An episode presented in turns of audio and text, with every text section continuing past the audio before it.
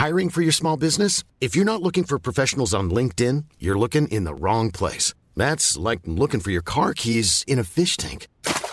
LinkedIn helps you hire professionals you can't find anywhere else, even those who aren't actively searching for a new job but might be open to the perfect role. In a given month, over 70% of LinkedIn users don't even visit other leading job sites. So start looking in the right place. With LinkedIn, you can hire professionals like a professional. Post your free job on linkedin.com slash people today.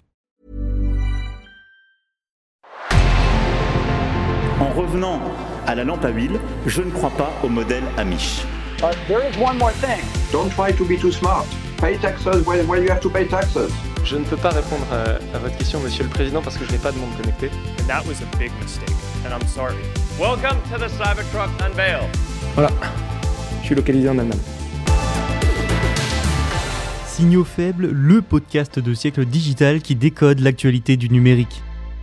Bonjour à toutes et à tous, nous sommes le 31 octobre 2022. Aujourd'hui, on va parler de 4 actualités. La première sera un point sur Twitter et son rachat. On vous a sélectionné les deux signaux faibles les plus importants.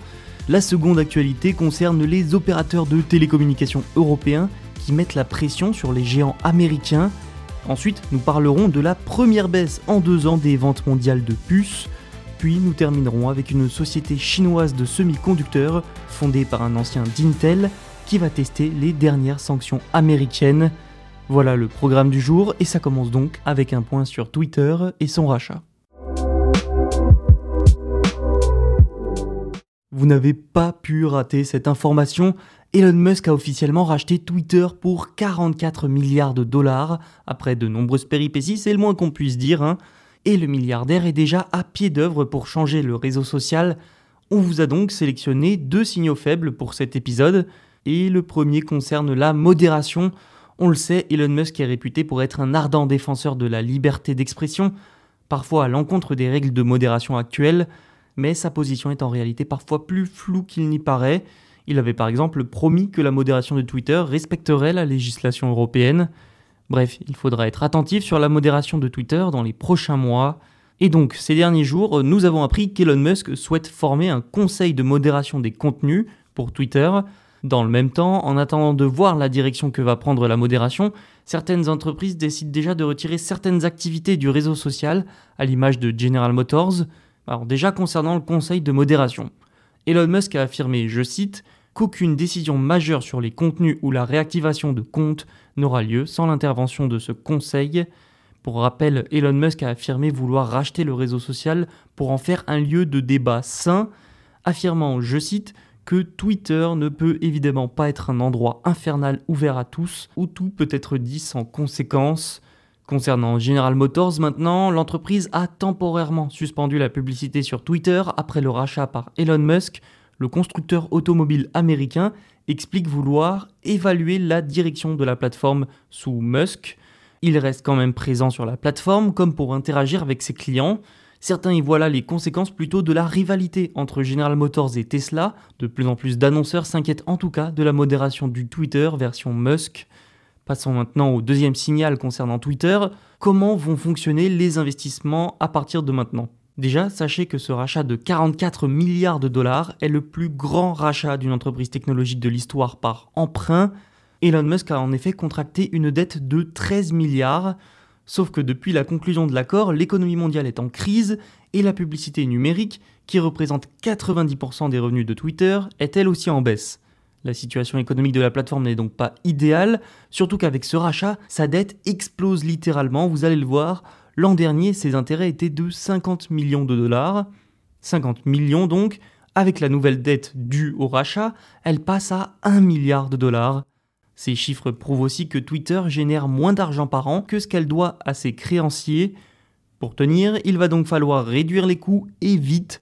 Il faut donc s'attendre à voir plusieurs vagues de licenciements venir, Musk pourrait essayer aussi de lever des fonds, mais compte tenu de l'état de l'entreprise et de l'économie mondiale, ça risque d'être plutôt difficile. Certains vous diront que compte tenu de sa fortune, il peut tout payer, mais sa richesse vient essentiellement d'actions Tesla, des actions qui ont chuté de 40% cette année. Vous l'entendez, Elon Musk va donc avoir bien du mal à redresser Twitter. La bataille entre les grandes entreprises américaines et les entreprises de télécommunications européennes se poursuit. Petit rappel au passage, les grands télécoms européens, français en tête, mettent la pression depuis des mois sur les big tech. Ils veulent que ces géants, quasi tous américains, participent à l'entretien des réseaux. Des entreprises comme Netflix sont notamment visées parce qu'elles représentent une énorme part de l'utilisation des réseaux.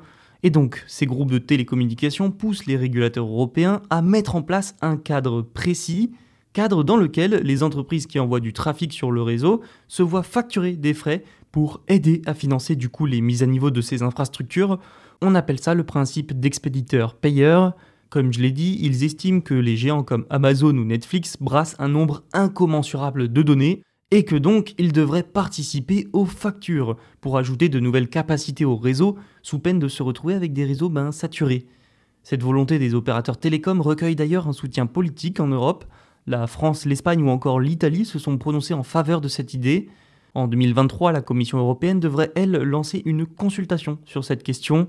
Et en fait, ça fait déjà 10 ans que cette idée fait son chemin, mais la pandémie de Covid-19 a donné un coup d'accélérateur à tout ça. Avec le télétravail qui a connu une croissance énorme et l'augmentation des activités en ligne comme le streaming, les réseaux ont dû supporter une activité qui a littéralement explosé depuis ça, les législateurs européens craignent vraiment une saturation, voire un effondrement des réseaux. Responsable de la concurrence à l'Union européenne, Margrethe Vestager a aussi semblé se prononcer en faveur d'un tel dispositif en mai 2022.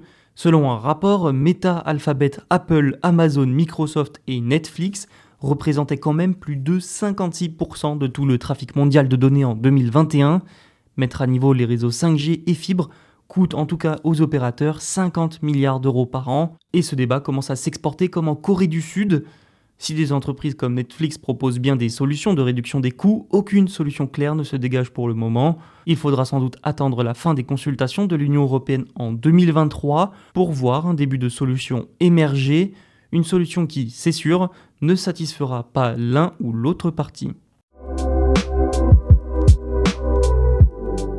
Parlons maintenant de la première baisse en deux ans des ventes mondiales de puces. Et oui, c'est la première fois depuis 2020 que le marché des semi-conducteurs s'est contracté et ça a porté un gros coup dur à l'économie sud-coréenne qui compte beaucoup, beaucoup sur cette industrie. Selon la Semiconductor Industry Association, les ventes mondiales de semi-conducteurs ont diminué de 3% par rapport à septembre de l'année dernière. Et toujours en septembre, les fabricants coréens ont construit 3,5% de moins après une micro-baisse en août déjà. Pour vous dire à quel point la Corée du Sud compte dessus, l'industrie des puces représente la principale source de revenus de son économie. Donc si vous combinez une baisse de ce marché avec un affaiblissement de la monnaie et une hausse des taux d'intérêt, vous obtenez une situation économique extrêmement difficile pour le pays asiatique. Ça fait déjà plusieurs mois que le secteur aussi, en tout cas entre pénurie et hausse de la production, avec des investissements de plus en plus lourds dans le monde, mais la production pâtit 1 de la baisse de la demande et de l'inflation, 2 de la politique zéro Covid de Pékin et 3 de la hausse des coûts des matières premières. Selon Samsung, grande entreprise mondiale et coréenne, et l'un des leaders du marché des semi-conducteurs, la reprise de la demande n'arrivera pas avant le second semestre 2023. Nuançons quand même, hein, tout n'est pas noir, les stocks et la production continuent eux d'augmenter, notamment en Corée, mais la situation reste à surveiller de près.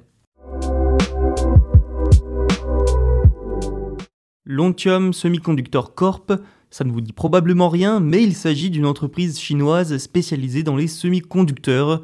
Fondée en 2006 par un ancien ingénieur d'Intel, elle a obtenu l'approbation pour une offre publique à la bourse de Shanghai, et ses projets d'introduction en bourse en Chine pourraient aussi être un test des nouvelles restrictions américaines.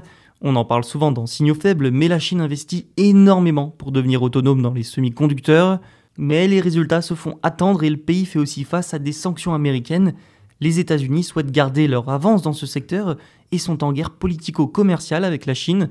Une série de sanctions a été prise ces derniers mois, les dernières étant les plus fortes sur les exportations, mais aussi en empêchant les citoyens américains de travailler avec des sociétés chinoises spécialisées. Et donc Lontium Semiconductor fait face à un problème, et pas des moindres. Son fondateur, Chen Feng, est américain. Et ça, ça pourrait faire de Lontium la première entreprise à tester les nouvelles règles de Washington.